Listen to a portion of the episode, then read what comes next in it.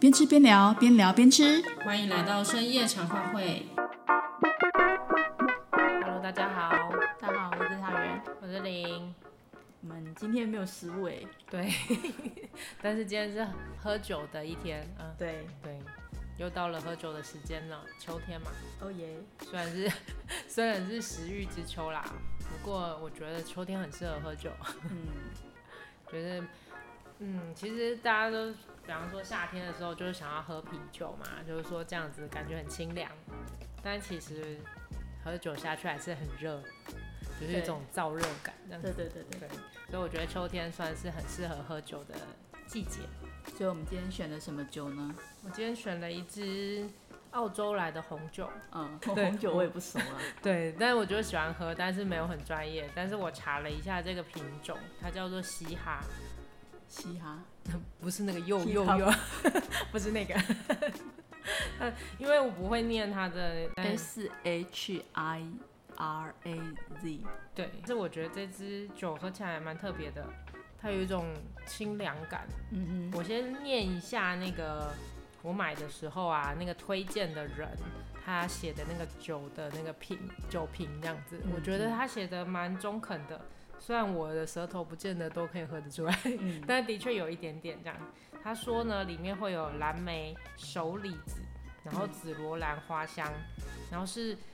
哎、还有一种高级酒才有的尤加利的味道。嗯，然后我不知道什么是尤加利的味道，它还挂号说明有带点近似薄荷的凉感，嗯这个我们刚刚都有喝出来嘛，嗯就是一点点凉凉的感觉这样。对，然后还有一个细腻的新香料跟巧克力的味道，嗯，巧克力我有喝出来，哦，对淡淡的，对对对，在很后面的地方，对嗯嗯对嗯，对，我觉得好像有巧克力味就很容易出现新香料的味道，哦，我我自己觉得啦，对。所以它是不需要醒酒的。对它不 不，基本上澳洲的酒，都我我不觉用得醒都酒不用醒酒， 哦，而且这支更好的是，它不是软木塞的瓶盖，它是嗯那个、那个叫做什么转转开那个叫什么？就是像一般酒瓶盖那一种。嗯、对对对，就是像铝铝做的那种嘛，嗯，对，一转就开就开了嗯这样，对，所以不不连开酒器都不用，方便。对对对，所以我觉得很方便，然后又不用醒酒，然后喝酒、喝起来又很，我觉得那个味道也很是很细腻啊，不会让你觉得一喝下去哇酒精味很强，然后很粗暴那种啊，我没有办法， 嗯，对不对？那种酒精味很重的，有时候如果真的喝到吐的时候，对，就是个噩梦。真的，嗯，而且因为我 说到这个，就是因为那个得得了那个肺炎之后，啊，对对对，跟大家预告一下，我们上一集在录的时候，本来想说只是中暑， 对，结果实际是中奖， 对，差一个字差很多。 真的，我们居然是中奖，不是中暑的。对， 对，然后自从得了这个病毒之后，我每天都有一种，因为我每天都要开车上班，然后结果都有一种宿醉感。嗯，我倒是没 有。我明明没喝酒，大家不要因为我今天讲在讲酒就以为我常喝酒，并没有，我每天都是很清醒的去上班。嗯但是开到后面，我就开始有一种晕眩感，嗯然后后面我就开到自己很想要晕车这样。嗯然后有一天回家的时候，真的太夸张了，我都想要吐了。嗯，然后我就只好去旁路边的 seven，赶快去买一堆什么鲜渣之类的，一边开车一边撕。好惨烈哦。然后终于回到家，回到家我就有一种精疲力尽，就是你知道吗？好像你就想象你爬楼梯，然后终于爬到终点了。你大概爬了一百零一层吧？对对，去一零一层嘛。 对对对，所以回家也不想要吃东西这样子。这但就是，我觉得这病毒蛮可怕的。大那家你有就是瘦吗？没有哎、你你知道，因为不想吃东西，然后又觉得应该要吃东西，然后就会想说要想尽办法吃一大堆有的没有的垃圾食物，嗯，这样反而就是更胖啦。哦，对，就是觉得味道重，好像就可以提起食欲，但其实吃完了，你还是觉得刚那刚那餐不如不吃， 哦，哦，就是这种感觉。对，但其实这支酒也很适合配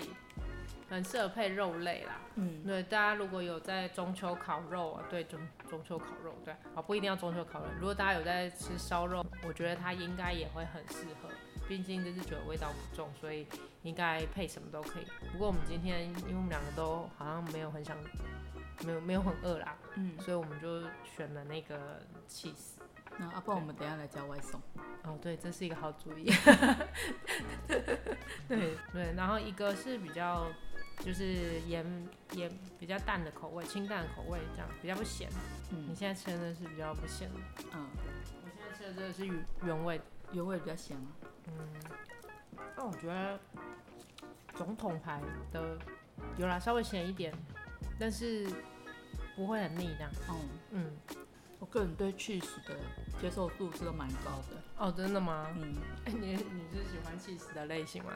也不是喜不喜欢，我觉得我对食物大部分接受度都蛮高的，哦，对你好像比较没有什么特别不喜欢吃的食物。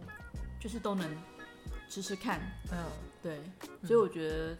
像我之前这样去当领队也不错，嗯，大部分的东西都敢吃。对啊，这样还蛮好的。像我就一大堆不喜欢吃的东西，呃不不过我我是那种我是不会挑啦。如果只有那些食物，我还是会硬是把它吃下去的。嗯， 对，就是我会去适应啊。但是如果有的选择之后，我就不会选不喜欢的。哦、 这又让我想起我在大连吃的那个虫，我想到就觉得好害怕， 对吧？大家有如果有机会的话，也可以中秋或者是家人聚餐，或者是自己一个人想要小酌一下的话，可以考虑一下澳洲的红酒哦。 哎、感觉好像澳洲观光局是有付我钱。不过不用醒酒确实是蛮方便的，而且它如果是附那种盖子，自己一个人喝，对你比较不用说还要再去找酒塞把它塞起来。对啊，而且我我觉得我很好笑，我之前就是就是因为以前啊，像那个其红红酒的开瓶器其实有很多种嘛，对，然后以前我爸都是用那种，就是一个圆圈，然后套进那个瓶口，嗯然后这样转转转进去，然后把它压下来这样。嗯然后后来我自己就是在买酒的时候，他有送那个开瓶器，嗯然后它就只有一支嘛，嗯然后不会用。就是旋进去，对然后用拔的。对，然后我就觉得应该是这样，对不对？嗯然后以前就是有一次，我就这样拔哦，拔我不知道罐 是那个品质太烂了还是怎么样，那个不是螺旋状吗？它变成直的，你知道吗？啊，你把它拉哦直了，然后 瓶塞都没有动， 超傻眼。 好强 哦！那只是弹簧 吧？可能是刚好那个品质不太好神力女超人，我那时候真的超傻眼的。然后后来我好不容易把它挖出来，这样嗯，对。那我后来才知道，原来不是啦，它那种一支的， 它那一支的，其实它有用杠杆原理，你知道吗？嗯它旁边还有一根那个嗯抵住那个瓶瓶身的，嗯，然后瓶口那边的，对对对。然后你只要这样拉，就是拉几下，人家就会出来，真根本不用在那边大力的把它拔出来。你是说像那种刀状的那一种？对对对对，哦，刀状，因为它会有一个那个一个像一个坎，一个坎，对那你对可对，以抵住压住它，对对对。卡在那边，然后直接压下去就好了。对，就是我很怂啊，不知道一开始的时哦，候我以为你是说它是你是那种踢把那种型，哦我刚刚说拉直的那个是 T 吧吧那？对个对对刀状的那个它就会有一个地方可以把它抵住。对啊很！但是痛因为一开始我不知道嘛，所以我一开始把它弄成跟刚刚说 T 吧的那种哦弄法一样，后来才知道根本就不用那么不用用力。那我们今天是要介绍哦这一套书嗯，是林介绍给我看的，哦那我对觉得其实它的画风也蛮可爱的，哦对，对，就是简单，就是嗯线条非常的简单，嗯清呃清新这样子。然后故事内容，等一下我们就让您来来介绍。那我那时候看，其实我也觉得说，哎、还蛮有趣，因为我去过罗浮宫，好好羡慕啊！但我也只进去过一次， 另外一次就是在外面乱逛，外面而但已。这样也好啊，我真的很羡慕啊！我那时候会注意到这本书，就是因为我很想要去法国， 很想要去罗浮宫的。哦，可是上那一次去，其实也是因为。那是我第一次去欧洲，哦，然后也是跟团去。嗯，那你知道，其实跟团去时时间是没有没有很多的，哦，就大概一个多小时。嗯，你要看完那个三个镇馆之宝之后，时间就差不多了耶。哦，你要你就是在那个人挤人当中露出你的头，然后看看，你说那个蒙娜丽莎的微笑吗？对对 露出什么？露出我的头，它就远远的在我外面，在我视线里面，大概就像一张邮票那么大而已。哈，这么远啊！ 对啊，你根本挤不进去、啊。 我记得蒙娜丽莎微笑好像也没有很大，是不是？没有，本来就没有很大， 然后但是你又没办法很近看，因为前面挤了一堆人， 哦，真的哦，所以它就像一张邮票一样那么那大。也太远了吧！但是话说回来，罗浮宫有这么大，它的走道有这那个那个展厅有这么大，就是让你站这么远，对啊，哇塞，好羡慕啊！就是那好想个去展厅，说实在，你要说它很大嘛，嗯它，哎、对啦，它也也不小啦，嗯可是主要就是因为它的画太有名了，嗯然后那一张画又不大，嗯所以前面挤了一堆人之后，其实基本上你你也是真的很难靠近它，哦，但还是很羡慕。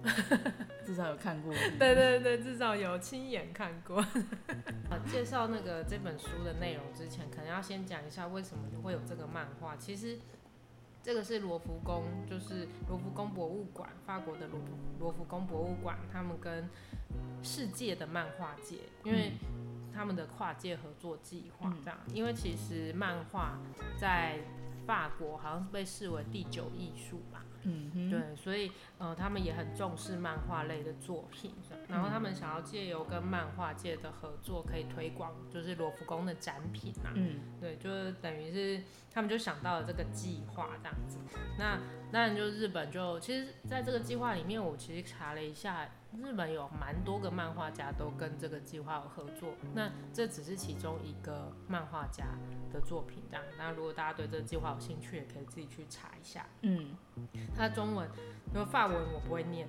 但是呢，它的中文翻译就它的计划名称就是《当罗浮宫遇见漫画》的，嗯对，就是大家可以去查一下这个计划，就就蛮有蛮有意思的这样。啊嗯然后好像还有一个台湾漫画家也也有参加这个计划，哦是哦，不过我没有看过这个台湾漫画家的作品，所以、哦所以我就 也不太熟这样子。那但是因为松本大洋他其实有蛮，他其实是比较早期的漫画家，嗯然后他的作品很多都跟童年有关系这样。嗯那但我说真的，我认真看他的作品的只有大概就只有罗浮宫的猫啦，因为一个是因为我很想要去罗浮宫嘛，对， 对，然后另外一个就是我对那些世界名画也很想要知道了解一下。对，也很想要了解一下。然后既然有这个计划，你就会可以透过这个作品了解了解罗浮宫里面的画这样子。嗯，对，所以我先讲一下《罗浮宫的猫》这本漫画它的内容好了。好，这个这个漫画里面的故事就是一开始呢，就是有一群猫咪，然后这群猫咪呢，它们就都住在罗浮宫的那个阁楼里面。嗯然后因为大家知道罗浮宫是以前那个法国的王朝里面的宫廷嘛，对。然后所以他们就是，据说他们在王朝时代就已经住在那，呃，不是同一群猫啦，就是说一直都有猫住在那。世代居住在那儿。对对对对。但是他们就是都是一些流浪的小猫咪这样子，然后就是躲躲，呃，算是生活在那个阁楼里这样。然后后来罗浮宫变成了那个博物馆之后啊，就变成越来越难生活了，嗯，因为去罗浮宫的人就变太多了。对，很多。那你总不可能在逛画的时候，哎、突然看到旁边一只猫咪，也太奇怪了。对，而且因为毕竟是博物馆嘛，为了要保存藏品，就是会担心那些动物嗯可能会，嗯、让那些不好保存，让那些名画不好保存吧。然后所以这些猫的生活就越来越困难，这样子。那里面的这个故事主角就是一只猫，那只猫就叫学子，就是那个，Yuki 哦对， Yuki Go，对我突然，我突然怎么会宕机啊？就是叫一只叫 Yukiko，就是 学子的那个猫这样。那这只猫它就是很特别奇怪，就是从这群猫在认识学子的时候，学子就是一直都是小猫咪的样子，它都没有长大。嗯然后过了好多年之后，它也没有长大这样。然后那只学子它常常就单独行动啊，嗯然后也就其他猫都会跟它说：“哎、你要小心，你看人越来越多，生活越来越困难。”你不应该到处乱跑，然后甚至被人类发现这样。嗯因为学子都会跑去看画，嗯然后他们就会觉得都是因为你，嗯所以我们常常会被人类发现，这样会危害到我们的生活，这样，嗯所以就是里面有一就有一只猫就特别仇视那个学子，嗯，觉得它不合群，对常常造成大家的困扰。对啊，而且还会引来危机的感觉这样子。嗯但是学子就是没有在理他们， 他就是还是一直都，他不仅无视其他的猫咪，然后他也无视，就是他在看画的时候，他也无视其他的游客这样子，所以他就很自自在的在那个罗 活在自己的世界怎么里。感觉有点像？你是不是也是跟我一样是义工人？ 你是义工猫吗？不过学子他一直在画里面，嗯，就是一直穿梭在这些画作前面的感觉，好像在一直就是有一种好像在找什么东西的感觉这样。嗯对，然后你在看这本漫画的时候，你就会看到学子好像一直听到有人在叫他，嗯那不过，在这个罗浮宫里面，除了这一群猫之外，就是还有那个，就另故事的另外一条支线，就是那个，呃，那个罗浮宫的夜间巡逻员，嗯就是那个他这个这个巡逻员叫做马歇尔，嗯然后他就是他就是因为他有一个姐姐，嗯，他跟他姐姐从小就是在这个罗浮宫长大，因为他爸爸也是也在是那个巡逻员。对对对，他他们就就就常常因为爸爸工作，所以会常常进来罗浮宫这样。嗯对，但他姐姐每次都会跟他说：“哎、马歇尔，我可以听到话里面在跟我说话这样子。嗯嗯嗯然后马歇尔都会觉得，因为他很崇拜自己的姐姐，他觉得他姐姐什么都懂这样子，所以他也不会小时候从小也不会觉得他姐姐很奇怪这样子。但是如果是旁边人听到，应该就会觉得很奇怪嗯，厉害比妙。就也会觉得很奇怪的。然后所以他那个那个马歇尔的姐姐，她她叫艾丽塔，然后艾丽塔就常对马歇尔说，她自己可以听到那个画里的声音这样，然后就说那个画在跟自己说话，嗯，然后马歇尔就是都接受了这个他姐姐跟他说的话嘛，嗯但有一天这个艾丽塔就消失了。然后一直，然后那是他小时候发生的事情。嗯然后到马歇尔自己成为夜间巡逻员，然后已经现在已经变成一个老头了，嗯，对他还是找不到他的深姐姐，信不疑。对这样然后所以他就真的对他真的相信他姐姐就就在就画里，去了去了画里面，对对去对了其中一幅不知道哪一幅画这样。对，所以他就很想要找到那一幅画这样子，嗯，对，然后到但是这样看起来，就这个故事发展到现在，就好像跟学子很像嘛，学子好像也在找一个再什来么一幅东西，画这样。对对对，然后马歇尔好像也在找这样子，嗯，不过他们都没有办法找到，因为就是一个虽然听得到话的声音，可是一直找不到那个声音这样。那一个就是听不到话的声音，嗯，然后但是 也一直在找，也不知找道，姐姐去了哪幅画。对，没有线索的找，好像嗯无头苍蝇这样。对而，且这种其实博物馆里面的那个嗯藏品真的都非常的多。嗯，你看，像故宫，嗯台北故宫好了，哦，对啊那，些藏品你每年这样子换，不是不是说要换多少年才有办法把那个展品全部找完？嗯对，啊好像很多年二了，三十年嗯，才有办法全部都轮过一遍。对啊，而且二三十年，然后他每次展一段时间，你也不可能每一次都去嘛，对啊，所以就更更困难了。对，更不可能看完所有的作品。对啊，后来马歇尔就去找一个在罗浮宫里面担任解说员的女孩子，叫塞西尔。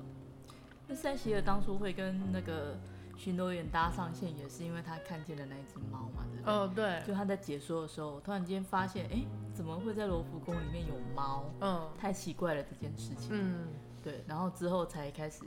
就是问了猫的事情，嗯，后来就是那个巡逻员在跟他们讲，哦才跟他讲嘛，嗯说对呃，其实我们偷偷在阁楼上养 猫，对啊。当那个塞西尔发现那一群猫的时候，嗯马歇尔才真的跟他坦诚说，其实他曾经小时候，他的姐姐艾丽塔，他觉得他就是消失在画里这样子。可是他会跟他讲这件事情，原因是因为他他们有一次就是晚上去追那只猫的时候，嗯然后那只猫就是在一个突然间在一个没有出入的空间嗯，里面就消失了，哦因为他进。去画里面了，对对对。然后他就对突然间想起了他姐姐的这件事情。哦所以就把它连接起来说那只猫是不是跟他姐姐一样，其实可能都在寻找某一幅画。哦，对耶，对不对？呃对，我我觉得这这是一个很好的那个连接点，这样对子。对对对，然后上次是不是？然后那时候里面不知道是哪一段哦，就在就在讲说像像他们这种可以听到画的声音，然后可以进去画中世界的嗯的这种角色嗯叫做入画者。嗯，对，对，所以他跟他姐姐跟那只学子其实都是入画者，嗯就是一种不知道哪来的灵异体质。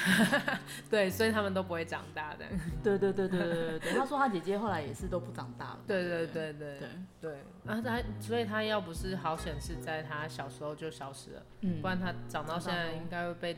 抓去做什么解剖之类的。 对做研究，对，会哦会哦，对，所以后来就是塞西尔就开始帮忙，就接受了马歇尔的委托，就开始帮忙找到底是哪一幅画，嗯就艾丽塔到底躲进了哪一幅画这样子。对，不过很有意思的事情是啊，我觉得那个塞西尔他真不，我觉得罗浮就是从这个地方啊，就是大家如果在看，如果真有兴趣看这漫画的话，我们刚刚讲到现在，你不觉得其实根本没有什么线索可以找到那幅画吗？对，可是塞西尔就是竟然联想起了哪幅画？这样子对，就是他可能这真的很需要一个很专业的对那些是美术素养，对那些艺术品，然后那些画作有很深的了解的人。他有讲到什么天使，对然后讲到什么在天空的马车，对就这样子几个线索，对你要就把它连接起来。 对，然后在一个这么大的一个博物馆里面的上百万件藏品里面，你要去把它连接起来，到底是哪一幅？对啊人，家你靠了，所以说你就可以看得出来塞西呃作为一个罗浮宫解说员的那个功力哦。 对， 好扯哦。 超扯的，不过他也有说，毕竟他也是专业背景出身的嘛。对，又艺也是学艺术出来的。对，对对，是再回来说到那个艾丽塔，她躲进哪一幅画？嗯，那他就是，但是他判断的标准，哎、我觉得他很敏锐。他嗯，后来是去找学子，带着学子，然后去确认他找到的那幅画嗯是不是就是那一幅画这样子。对他带着学子，然后去，因为那幅画刚好在修复，所以他还去找那个修复师。然后跟他很坦诚的说，他要找说有一个入画者跑进画里，嗯，然后竟然修复师也相信了这句话，对，然后就让他带着学子，然后去看那幅画。嗯就让他带他看他去看那幅画的时候，学子就瞬间跑进那幅画里面。嗯。啊，因为那时候学子受伤，对不对？哦，对，刚好他受伤了。嗯对，因为他那时候就是他们一群猫受到攻击嘛。对对对对对，然后结果就你看平常有没对，有生命垂危。对，进去画里面刚好休息，就 对是那叫什么疗伤，对。哎、我觉得其实这个这个设计很很很很好玩呢、嗯，他刚好就是就已经快要失去性命了，然后对结果他跑进画里的这个过程，就是他复原的一个过程，这样嗯子。对，然后刚好他真的也在画里遇到艾丽塔，嗯，然后在画里的时候，艾丽塔一直跟他说：“你看我们这里，多啊棒，这多世界很好，对啊。”然后我觉得这这就要讲到这幅画，就是他们到底跑进哪一幅画。嗯，其实我后来查了一下，这幅画的作者不知道是谁。真的哦、对，我是倒是没有查作者诶，对，因为这幅画作者不知道是谁，所以那时候我就觉得，哎、松本大洋设定以这幅画作为主角，呃，只就是主角的背景，嗯也很，他怎么会去注意到这幅画这样嗯子？嗯所以，嗯、所以他就因为那幅画叫做《爱的丧礼》，嗯然后里面呢，就是它主要，你如果去看那幅画，它主要画面就是一群孩子他们在办丧礼，呃，就是那是一个丧丧礼的那个队伍这样子嗯，哼然后有人吹乐器啊，然后天空出现了天使啊，然后有人在那个在那个那个什么棺材，就抬着棺材出来这样子，然后很。就是当那个学子跑进那幅画里的时候呢，艾丽塔就就跟他就就遇到艾丽塔，那艾丽塔就告诉他说：“哎、学子，快来看啊，大家都在很开心的玩。”然后你才注意到，原来那幅画里在办丧礼的那一群那个队伍，明明就是丧礼，但是每个人都在笑，嗯怎么会有这么开心的丧礼啊？哼嗯然后艾丽塔就说：“大家都是假装的啦，并没有人真的死掉了，这样嗯哼在这里是没有死亡的。然后就哎、然后当那个远处的那个那个天气天空的云啊聚集过来，好像要下雨了，然后刮起大风的时候，艾丽塔就说：“学子不用担心，在这里不会有真的大风，不会有真的大雨，这样子，嗯这里一切都是很平和的。嗯，然后你看，这跟我你你你进来刚好可以跟我一起在这里生活，我等你很久了，我一直在叫你。嗯然后我就原来是艾丽塔在叫他，他哦可能，但是我就觉得很特别，他一直希望学子可以留下来，嗯不过最后学子是选择了又回到原来的，就嗯离开这幅画呢。嗯那不过学子离开这幅画之后，他就开始长大，嗯因为本来入画者是不会长大的嘛，但学子离开那幅画之后，他就开始长大，嗯，然后故事就到这边。我觉得好神奇的一个故事啊！ 我那时候在看这个故事的时候，我就说我就想说，哦，为什么？就是那个感觉，因为我刚刚有说松本大洋他在画很多漫画的时候，他其实都是以童年作为背景的、嗯然后我就看到那个一直停留在童年的艾丽塔，嗯跟离开了童年的学子啊这样子。嗯然后我就哎、所以学学子最后选择了比较困难的生活。作为一只猫，嗯在人类的世界，其实尤其是流浪猫啦，嗯我觉得生活应该很困难。嗯但是他竟然就是还是选择了，他为什么不开开心心地在那个画里生活啊？嗯，为什么不开开心心的对啊在画里面？那时候就有一个，很大的疑问啦，这样子。这个问题有点难回答欸。就像有人会讲说，如果让你选择啊，嗯你愿意就是你的一生嗯非常的风平浪静、嗯无风无浪的度过，嗯还是说它可能有高低起伏？嗯但是在这些高低起伏当中，你会因为有很多挫折，嗯然后你会有很多失去，嗯，但是你因此成长了。哦，对，就是可能成长的那个结果会让他有成就感，或者是有满足感。嗯那可能就是他会愿意，嗯不能说愿意，因为很多东西的经历并不是自己自愿的。 对啊，对，但是这在结束之后，会觉得说啊，我这也我这也是获得很多的感受，这样子。就你当然还是可以，就是进去画里面，嗯然后选择逃避现实中的困难。嗯那时间一直在过，你一直过着就是在里面无忧无虑的生活啊。嗯你貌似看起来你有了很长的时间呢，嗯你拥有了永恒，嗯，可是这个永恒对你来讲没有任何意义。对啊。所以我后来有在想说，艾丽塔真的觉得很满足吗？不然她她如果真的完全很满足，她为什么要一直叫学子进去这样？我也不知道哎、所以我自己就会觉得说，哎、其实他还是有一点点，就是觉得很孤单，是不是？所以他才会一直想要有一个跟他一样的处境的人，呃，嗯角色，嗯，然后所以他一直呼唤他这样子。哦，我那时候这样想啦，对。但有很多解释，就是这当然就是在看书的人哦， 对自己感受这样，但我自己会有这种感觉，就是嗯，你真的很满足吗？如果你真的那么满足，你干嘛还要就是呼唤其他人这样？嗯，对，是可能是因为好不容易发现了有跟他一样嗯，一样可以入画的人，对，这当然也会是一个可对能。然后说不定他就像一 个传销啊，对不对？我要给你安利一下，我画里面世界真的很棒。既然你也是个入画者，对对对，那你要不要跟我一起来这里？这样就享受我们这个有这个能力的好处？这样子对啊，对啊，好像也是哦，这样也很合理耶。嗯，不过话说回来，如果我们跟我们都是假设我们都会是入画者的话，嗯，你会你会选择艾丽塔还是选择雪子？可能还是会选择学子吧，真的哦，因为我觉得当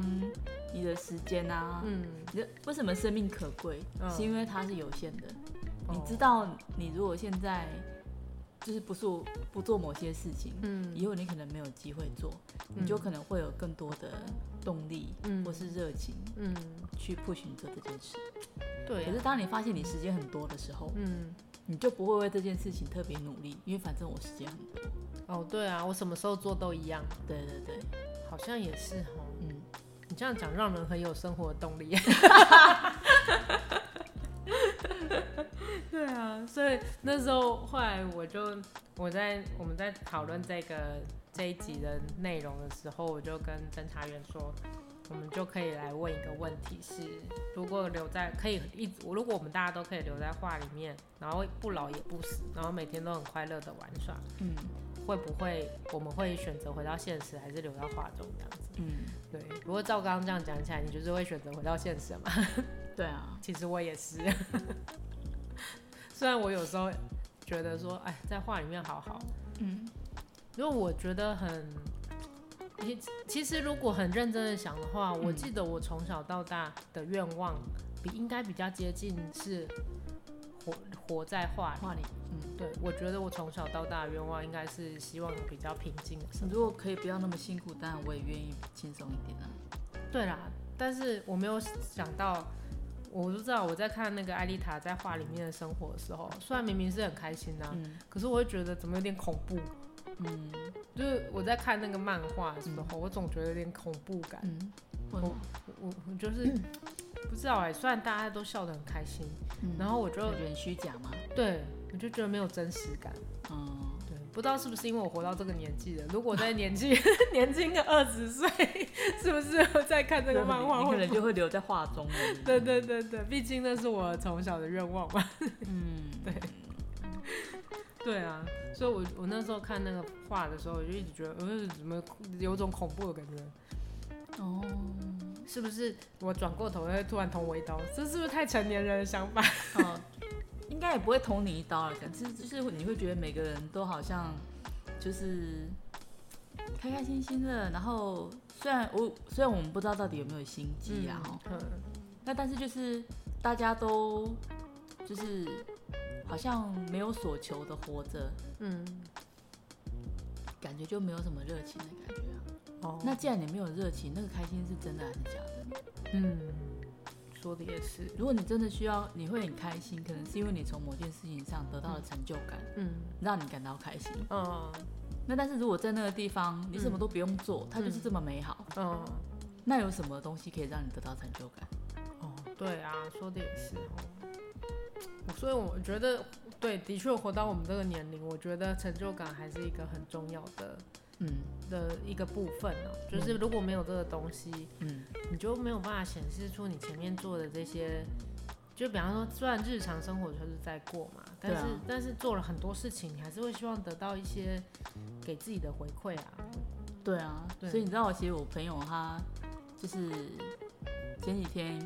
刚从国外回来，嗯然后我们就在聊天，嗯然后他就突然间就跟我跟我讲说，哎、其实我觉得你很优秀，这样子，嗯，对，真是人才啊，什么什么 之类的。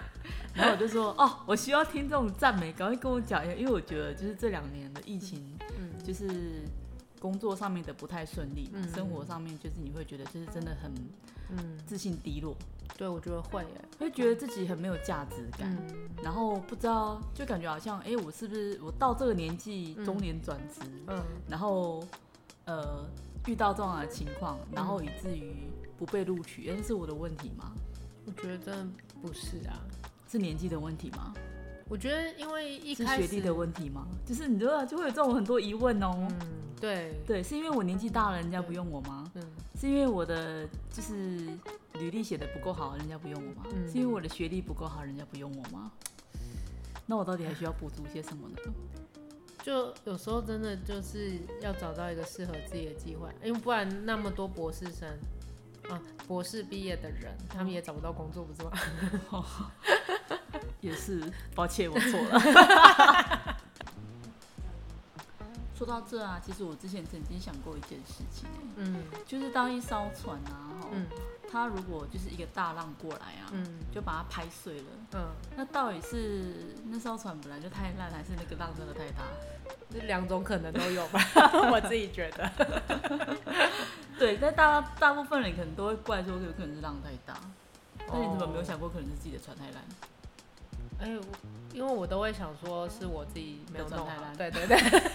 但是对觉得船太烂但是我觉得我长大了，所以我会觉得说，说不定我真的也有无法承受的时候，哦所以我现在会说两个都都有可能这样。对啊这个很难二选一。对，对，可是确实是值得思考的问题。嗯。就是大部分的人可能会把理由偏向其中一方，嗯，对对，对，但是我觉得我长大的好处就是我有开始注意到这个原因不会只有出现在我我自己一个人身上这样嗯子。对，就是我可能会注意到说，有时候我的确能力不足，嗯但是也许在我的这个能力在另外一个场合会更适合我这样子。嗯对，那我可能只是没有遇到适合我的机会，嗯，我觉得是这样。哦，的确是，对，我比较会宽容自己了啦，应该是 我长大之后哦现在容易放过自己了一 点了，对自己比 较好。哦，也是也是，我对觉得年纪小的时候，可能真的都会对一些，呃，对自己的得失嗯，比较看重。哦，对啊，对，有可能是因为觉得自己，呃，也不能讲说高估自己啦，嗯但是就是当自己没有把事情做好的时候，你会嗯比较没有办法承受自己的失误，哦，会觉得对，说，哎、我竟然连这种小事都做不好。嗯， 我曾经对有一个经验，在办一个活动，嗯然后那天我就是负责播影片，然后那影片还是我自己做的哦，嗯然后我要播那影片，结果可能是因为那个电脑容量吧，嗯就是办活动的经验不足，所以我没有事先把那个影片放在电脑里，嗯然后我是放在那个网络硬碟里，嗯然后结果在播的时候就卡卡的，嗯然后就停顿，嗯然后那个影片那个音乐啊，要配合那个走出来的人，就是要介绍人出来，结果就卡住了嘛，嗯然后不是很尴尬吗？嗯然后我就自己在那边怪罪自己，嗯，但是当初其实为什么？对当初为什么？对对对，但其实你知道后面还有要继续活动要继续进行，嗯然后我却停在那里，嗯，然后旁边我同事就说：“你赶快播下一个，你不要在那边。就先解决当下的”状况。啊对对对对，但是那时候就真的很年轻，然后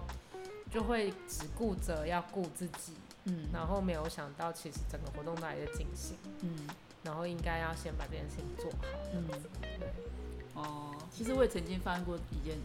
这种这种事，嗯但是这真的太北气了。就是我也是我高中同学，嗯他后来在大学教书嘛，嗯然后他有一次就是邀请我去他的课程课堂上面，就是做一个旅游讲座的分享这样。嗯然后，呃，我那时候本来是想说我就带着 USB 去，因嗯，为他们教室里面都会有电脑可以用嘛，哦对对直对，接放嗯就可以省掉。万一如果没有网络怎么办？哦对啊，但是以备不时之需，我还是把它传到我的云端去。嗯然后结果一去到那边之后，嗯，我才发现我 USB 忘记带，哈， 还好你有上传到云还好端，我有上传哎、不然我都已经去到基隆我对嘞。啊，这也太尴尬了吧？对对，好险！对，所以这也就是也是之前曾经也有犯过错之后，嗯你就会发现说，哎、有时候事情不要 嗯只，想一套，对再多做一套对会比较安全一点。 对，对啊。不过说到这个，就会想到你看那个学子，他最后不是选择了那个要过现实的生活嘛？对。啊，那我们刚刚讲那些尴尬丢脸的事情，嗯不会觉得让人家觉得根本不想要。 那时候尴尬的时候，你不觉得根本就不想要遇到这种事吗？如果嗯可以，不想要有这种污点，嗯。那我们为什么不选择在华里？但是，哦，如果对啊照这个逻辑的话啦，但我们还是对不对？我我们愿意们去我们刚刚在承前面受那个浪啊，对我们刚刚在前面选择题 是，。嗯，就是即使我的船很破，我还是希望可以到海上去见识见识，让浪打一打对，就算破了也没关系，这 样吗？我 哎们这总要这样子才有机会从黄金梅里号变成千阳号。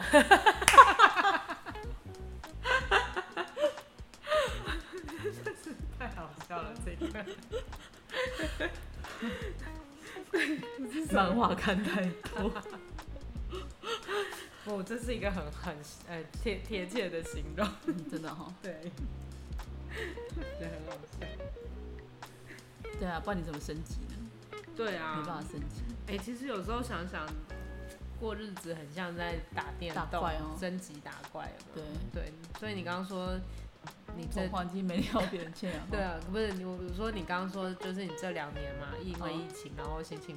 有点低落嘛，对啊，然后状况有点低落这种情况，我只能安慰自己说，这就是我要跳起来之前的蹲下。对，我只是觉得这一关好难打，对不对？对，就是蹲的有点太久，现在脚有点酸。 哎、你会蹲到脚软无 力吗？对啊，我就怕会 会无力吧，弹跳力就就消失了。哦，对，所以这就是担心，对不对？对啊比，方说我们这半年做 podcast 这件事情来说好了，嗯，虽然在比方说你跟我的工作上，可能我们都会现实生活中都不是这半年都没有很顺利开心这样。嗯嗯嗯，对，可是我我觉得在半这半年做 podcast，其实对我来说是蛮大的挑战。可是做了之后，我收到了很许不是许多，收到了一些我身边的朋友就是回馈我说，然后都不是回馈给我，都是回馈给给侦查员，然后说我的朋友都来称赞，跟我称赞说。哎、就是都来问我说，哎、你怎么认识这个朋友？这样，然后他好像很厉害，这样，然后他好像什么都会， 他好像去过很多地方， 然后然后来跟我说他声音很好听，然后我心里想说，哎、你们到底是谁的朋友？ 谢谢大 家。对啊，因为我觉得做这我收到回馈都都是像这方面，可是其实我是一个很不能面对麦克风的人，嗯就是我不喜欢听到自己麦克风里面的声音，嗯嗯，对，所以我就觉得好尴尬。你知道，大家知道我们在录音的时候，连耳机都是侦查员戴，我完全我完全不听自己的，对，耳机是我负责的。对，我 完全不听自己的声音这样子。可是剪接的时候就得一直听这样子，对，哪一种比较折磨？但我觉得好像听剪接剪，就是我好像练习，这好像是一个练习，嗯就是我越怕什么就会越遇到什么。嗯我记得我在快要毕业之前，就是论文写写完的时候，嗯然后那时候。就是因为我实习上有一点，就我在实习的，刚好一边实习一边写论文这样。然后我在实习的时候，就是我的指导的老师不是很喜欢我这样子，嗯就是他可能觉得我抢了他的风头之类的嘛，这样子我也不懂啊，但是就是他不是很喜欢我这样。嗯，然后那时候我就是觉得很痛苦，可是明明就只剩下最后一个礼拜，嗯就实习只剩下一个礼拜，我却为了这种事情而烦恼。明明实习结束，我就再也不会看到他。嗯对，就但 Let It Go 就好了嘛。对，但是就是没有办法，嗯就当下那个心情就没办法调试这样。然后我的学姐就跟我说：“你不要逃避啊，因为你现在逃了这个，你下次就会再遇到同样的事情。”这样。哦，然后其实我好像知道，可是从来没有人那么明确的讲出来过。嗯然后他讲完之后，我就发现，真的就是你越不喜欢的事情，你越会遇到。嗯，比方说，我越不喜欢听到自己麦克风的声音，但是我刚好就遇到，你要剪接。呃，不是，我上班的时候必须要用麦克风，不然因为我们在刚好这个学校在施工，所以没办法这样。嗯那然后刚好又遇到侦查员来约我说，我们来录 podcast。但但是我那时候觉得，呃，那时候我一开始跟他说，我只是要我我可以帮他后置这样子，因为我就是不想听到自己的声音。 嗯，但是他来邀我说我们一起录的时候，我又没有拒绝，所以这到底为什么？我这什么心态？就是期盼也让自己升级的一个心态嘛。对，可能我也有这种类似的心态，因为老实说，对啊这么害怕的人，应该要就要直接拒绝，嗯，而且我们也不是不能拒绝的关 系。嗯，嗯嗯嗯，对，但是不知道为什么就是没有拒绝这样子。哦，对，然后反正后来就是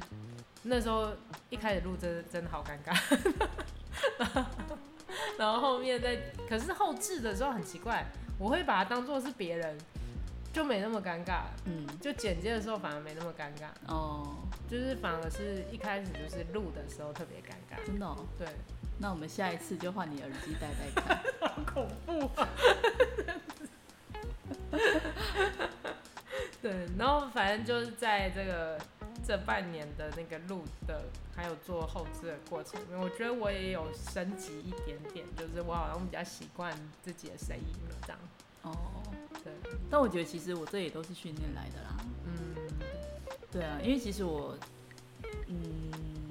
我也是比较习惯用文字表达的人。嗯，然后一直到我出社会开始工作的时候，其实一直你说叫我要讲的好像很感人啊，或是很嗯什么的那些，嗯，也不是那么容易的一件事。哦，对，然后我也曾经我有跟我以前的同事讲过这个情况，但是我是有意识的让我自己去训练这件事，因为我以前我会写日记嘛，嗯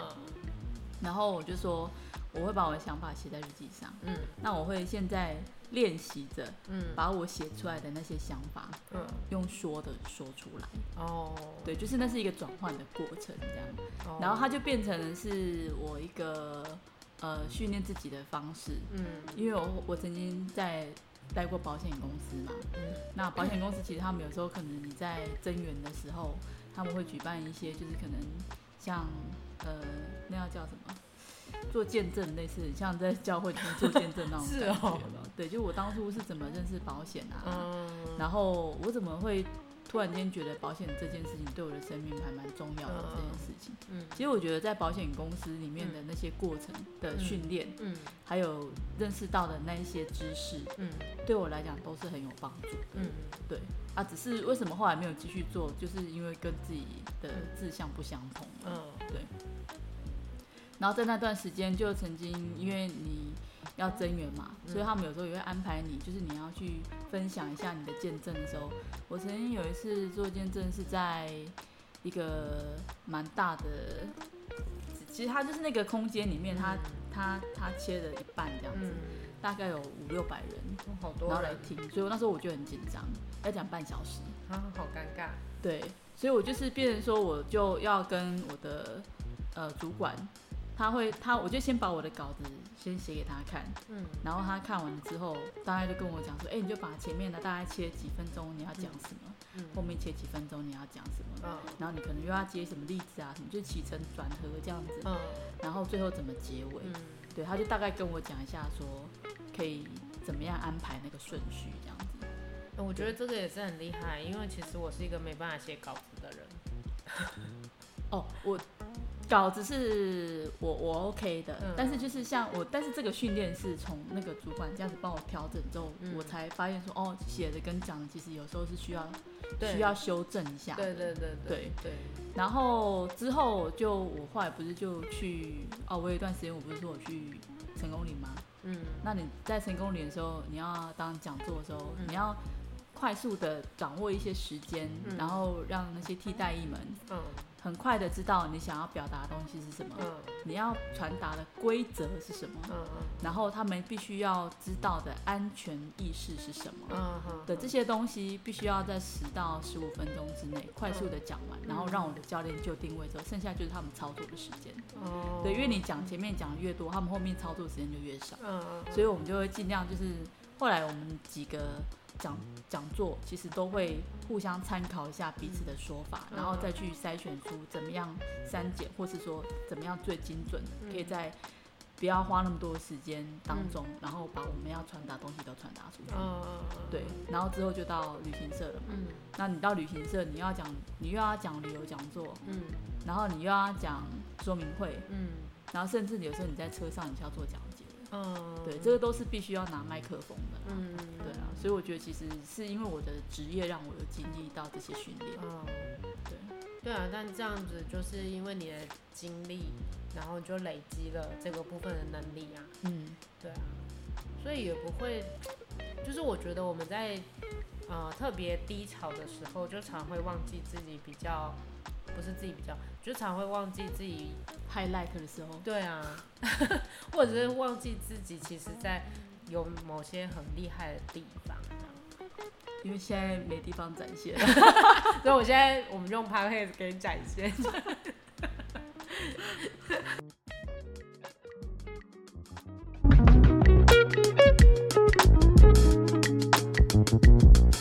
其实我后来在看这个书的时候啊，我那时候就一直觉得还蛮有趣的，就是，诶，日本人真的很喜欢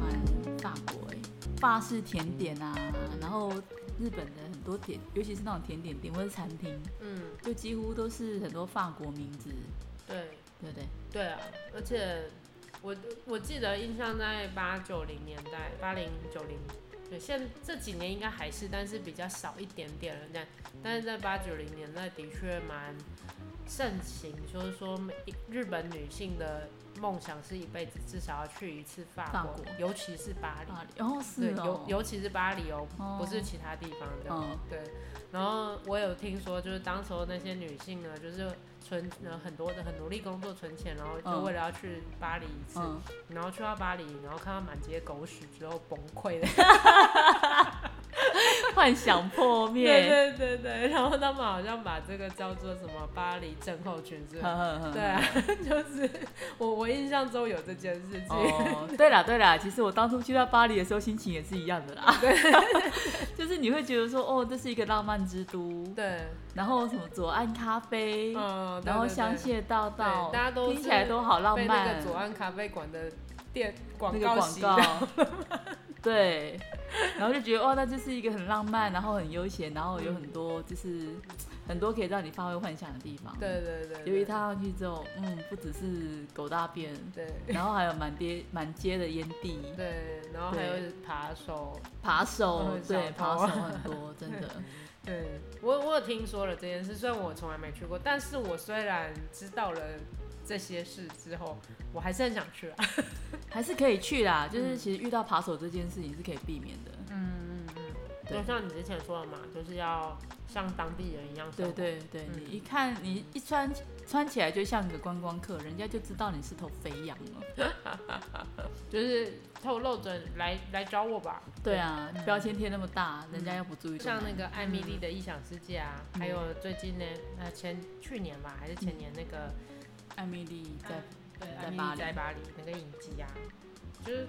当然就是也被人家批评说这是外国人对于巴黎的想象嘛。嗯可是我也觉得我的想象也差不多是这样。 嗯嗯，就很符合外国人的想象啊了。我觉得想象不一定完全不真实，但是就是大家会去凸显美好的那一面吧。嗯对，那被人家记住美好的那一面也没什么不 好，哦只是我觉得你从那些影集里面，你可以看到说巴黎的女生穿衣服。要模仿也不是那么容易耶，你要对活得像当地人也不是对那么简单的一件事。我们能简单做到的就是，我就用呃，就是保守的颜色。 我就穿个简单的黑，全身黑是不是就比较 就很，比较不容易出错？你知道这件事情的尴尬点就是，像以前我刚去日本的时候嘛，台湾女生真的比较我觉得在台湾生活真的自由自在，然后女生真的比较没有那么多压力，社会上来的压啊、眼光的那种压力这样。嗯，就是在到日本的时候，你就会觉得，嗯、没有出门，大家就觉得你很邋啊、没有化妆就会好像你很邋遢，嗯，然后，哎、出门就是你要穿的就是就是出门的样子嗯这样子。像我们不是有会啊、如果没有要干嘛，嗯我们购物什么的，我们就会可能穿着比较普轻通松一对点、啊，，甚至可能就是，就居家服就出去了。对对对对对，但是他们就是不会有这种状况。然后我觉得，其实那种日本女性的那个注重穿着的部分，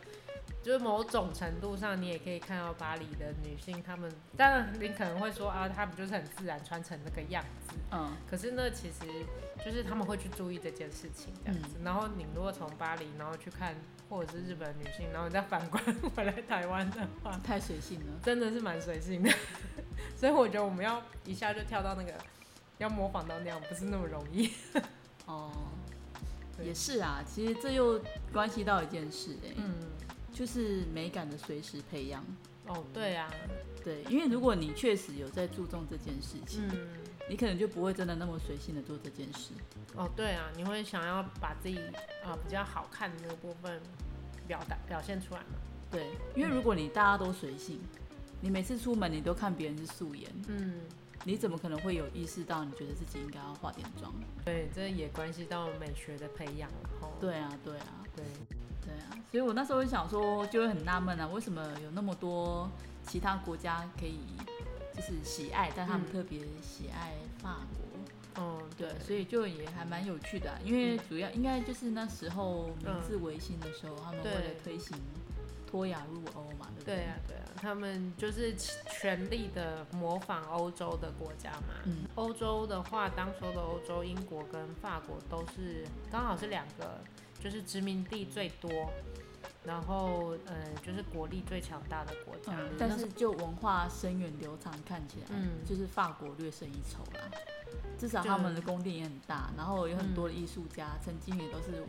呃，他们都会选择到巴黎去啊，也不会对想想说我要去伦敦发展吧。对，就是如果艺术方面，他们就会对选啊择法国这样子。对啊，对，不过我觉得这可能也是受到那个，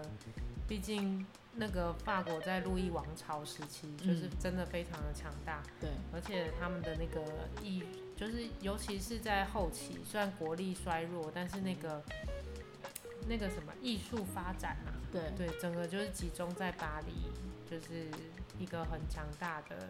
就是比方不不像那个手表啊，嗯然后什么服饰啊，嗯然后呃绘画啊，嗯，就大概从那个玛丽皇后哦呃，达到最顶峰嘛，嗯，所以就等于是整个欧洲也是以就是法国就是作为一个仿效的对象。这边有看到，其实我觉得还有一个一个文章想写的，好像也还蛮有道理的欸嗯，他说像这两国啦，哦他们会互相欣赏，确实也都是有原因的，嗯互相着迷嘛。哦那除了说像法国，他们喜欢日本的动画跟漫画嘛，哦嗯，对，那包括说他们两国的饮食看起来好像很不相同，嗯，但是这两国的食物都很讲求精致，哦，然后食物也分成好几道，嗯，然后分，量也都小小的，嗯追求吃得好，嗯不是吃得饱。嗯，所以我们很容易在法式或是日式料理上面，好像找到一些共同点。哦，对，的确是这样。对，所以而且他说，像在法国，对于日本料理的喜爱，还可以从他们有一条街上，整整条街都是日式餐厅，就可以看得到。嗯对，而且这两国人好像都还蛮在乎别人看他们的眼光，哦，对啊，嗯就是就是在穿着上嘛，我们刚刚讲的嘛，对对对，穿着啊、嗯打扮，我出去不能邋遢啊，嗯什么什么之类的，这样。对对对，而且讲究自己的风格，对对对对对对对对对。对，所以他们为什么那么喜欢穿黑色？是因为比较不容易踩到地雷吧？你如果穿的太配色配的不好，就很突兀啊。对啊，所以你黑色就比较安全保守嘛，对就不容易出错的。对，呃日本好像也都是中性色比较多。对啊，对啊，对对对，感觉比较不容易出错，这样保守一点这样。嗯，的确是。对啊，所以我我我觉得这种就是对对美感的累积，嗯确实是需要一两个世代嗯，慢慢做起来的。对啊，对对我常常觉得有时候，比方说你一开始觉得，哎、这样好像就是穿的朴素而已这样子，但是你后来发现真的很朴素哎、太朴素，有些朴素上面其实你可以用一些配件做点缀。对对，因为你朴素到一个极点的时候，看起来就是邋有点邋遢，哦哦，对不对？ 哦，对，也是也是。嗯对，也是所以我你你刚刚说的那种用配饰来改变那个气氛，我觉得这个、这个还蛮不错的。嗯，的确，对对对，对。而且像我们刚刚在讲说，除了日本喜欢法国之外啊，嗯，其实很多法国的艺术也都受到日本的影响嘛。哦对啊，对啊，今年不是是就木下又回来了吗？啊、对对对，他前一对次回来是十，他前一次展是十年前，嗯大概在二零一零年左右吧，哦，对我有印象，有点久了。嗯对，然后他这一次再回来之后，就比上次跟上上次的风格不太一样。嗯嗯嗯，对，因为他上次的风格其实展了蛮多他的大图，而且都是很有名的那一种，嗯什么春夏秋冬四季啊、嗯等等，黄道十二宫那一嗯种的。然后可是他这一次比较多，就做了一个他生涯介绍木下生涯的起承转合的一些作品，包括他自己的手绘稿，嗯然后还包括他受到日本的服饰会的影响，哦所以他在画那些画的时候，其实嗯这就会比较注重线条。嗯，就看起来就很就是就跟我们以前看到的欧洲画就不一样嘛。对啊对啊对啊对，对，就这比较有一些东方色彩，确实是。对对对，的的确欧洲有一整批有一整个服饰会引起的浪潮，对对对对对对，那我觉得这个蛮有趣的。我之前有看过人家介绍服饰会为什么会传到欧洲，嗯他就说因为欧洲非常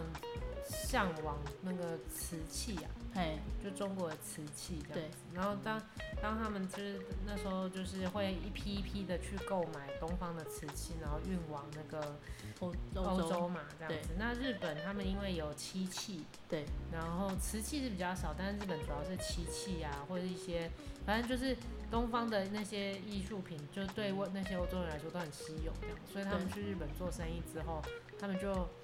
就就是运很多那个，然后嗯结果就是那个浮世绘，因为浮世绘是先画了之后刷上做成版画，哎，然后它就可以大量印刷，嗯那在这种大量印刷，它就可以变成一张一张的宣传单嘛。嗯，然后那些宣传单就被拿去包那些漆器和瓷器，哦，然后就被运到欧洲之后，然后被一个画家发现，嗯，然后发现了说说惊为天人，说这个画真的好特别啊，是我们嗯以往没有看过的，嗯然后就在欧洲艺术圈形成风潮。 哦，我记得我看过人家介绍是因为这样，哦，对。那我觉得，嗯，这真的很神奇，因为它影响了很多非常有名的画家，像什么莫内啊、毕卡索啊， 好像都有受梵到谷、对梵谷好像都有对受到他的影响，这样子。豆荚什么等等之对类对的，对对对，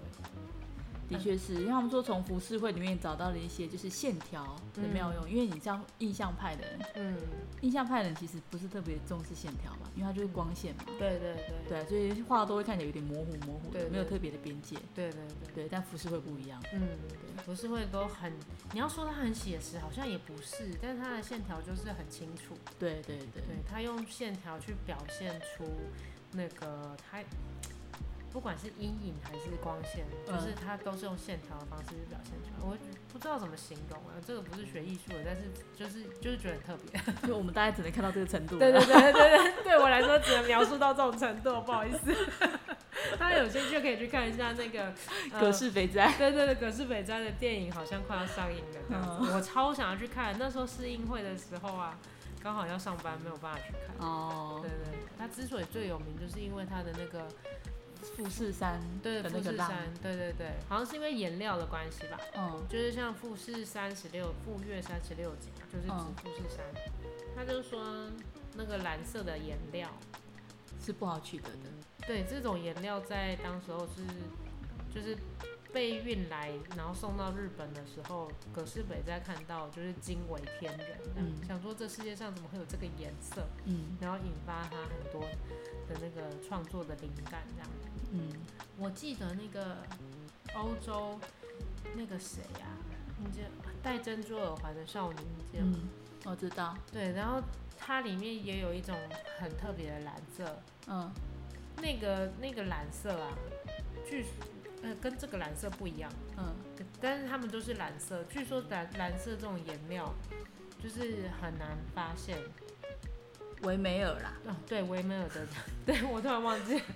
维梅尔的戴珍珠耳环的少女，它他里的那面个用头的，巾嘛，对它那它用的那个蓝色，据说是在一种叫做青金石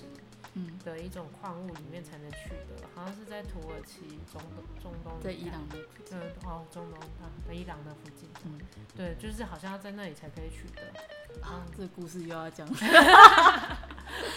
讲到这个颜料哦嗯，就是这个青金石啊，以前我们在带土耳其的时候，常常就会讲，嗯因为我们其实，在土耳其的皇宫里面，常常也会看到一些从明代的时候，嗯就是成化朝的青花瓷器，嗯然后但是在土耳其皇宫里面有存在最早的青花是元朝的青花，嗯其实如果现在大家去台北的故宫看啊，嗯你会看到的青花大部分都是从明朝之后的，哦元代的青花非常的稀少，嗯为什么呢？嗯第一个是因为元朝国粹太短 了，哦对，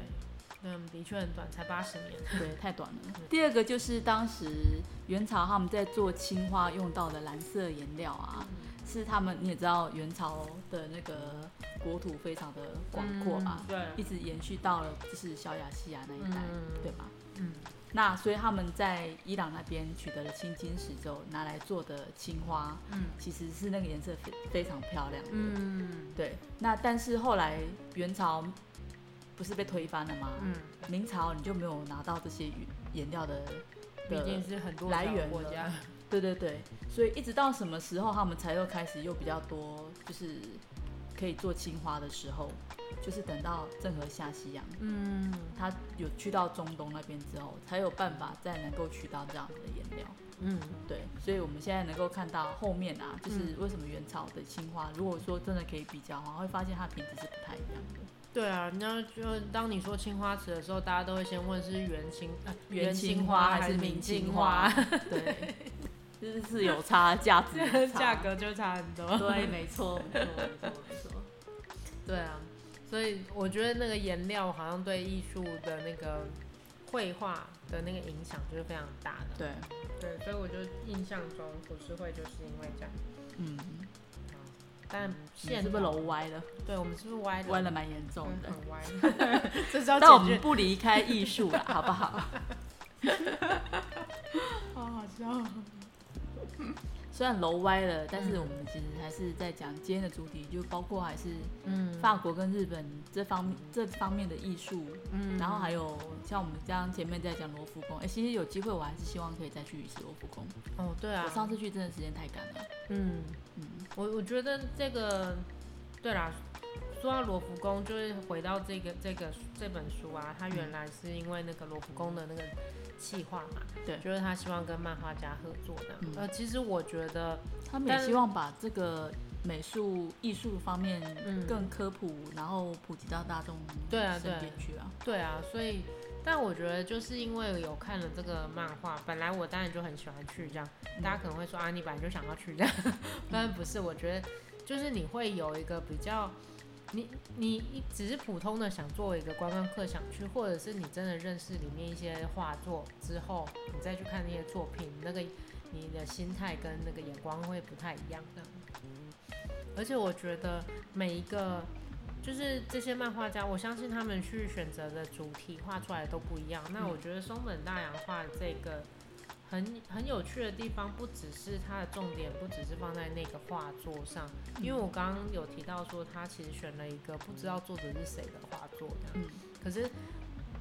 但是透过他在那个就是学子跟那个艾丽塔的描述的时候，你才会认真的去看到说哦。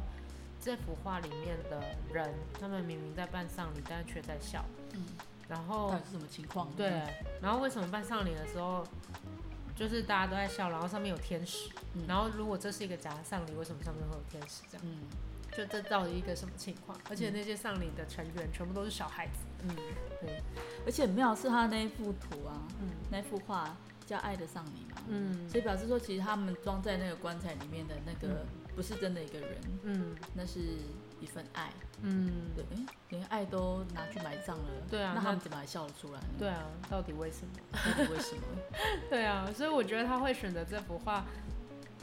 作为那个主题啊，所以我觉得他他的是选有择意思的，，对也是蛮有意思的。就那是我可能就像刚刚我们讲的吧，嗯你如果把你的热情埋葬掉了，嗯，你你还要从生活中，你还要从哪里找到你活下去的意义呢？对啊，所以我觉得你他留在可能画里，但是留在画里，你就是必须要牺牲某一些东西，就很像丧礼嘛，就是对一种牺牲这样。看你是要永恒的活着，嗯，还是我觉得学子就是牺牲了童年吧，嗯对我来 说，社会化了？因为他就长大了。 对对，他，因为学子的长就是他离开后面就画，长大了，他就，长大了嘛，对对，所以他可能是跟告别的是他的童年这样。对，对，回到现实，嗯，就可能我觉得你就会开始有哎、你就会思考说这个画他为什么这样画，嗯然后画这些有什么意思？虽然很多都是我们自己脑补吧，嗯就是自己想象，可是我觉得艺术作品本来就是要给人家这种这种有有这种触发吧。嗯，对，哎，其实讲到童年这件事啊，嗯你这样会不会又扯远了啊？就反正讲到童年这件事，我又想到有有一次，就是我看剧嗯得来的一句话啦。嗯，哦他说：“有的人是用童年治愈一生，有的人是用一生来治愈童年，就是那个 啊，那个对那对个那个，以家人之名啊。还有那个什么，嗯哎、那叫什么？嗯，我们与恶的距离啊、哦是对，吗？呃对啊，因为这句话就是那个正向心理学家阿德勒说的。啊好好好， 因为这几年刚好盛行正向心理学啊，好，所以阿德勒比较对，所以阿德勒就比较有名这样子。对啊。所以我在想说，会不会其实学子他就是，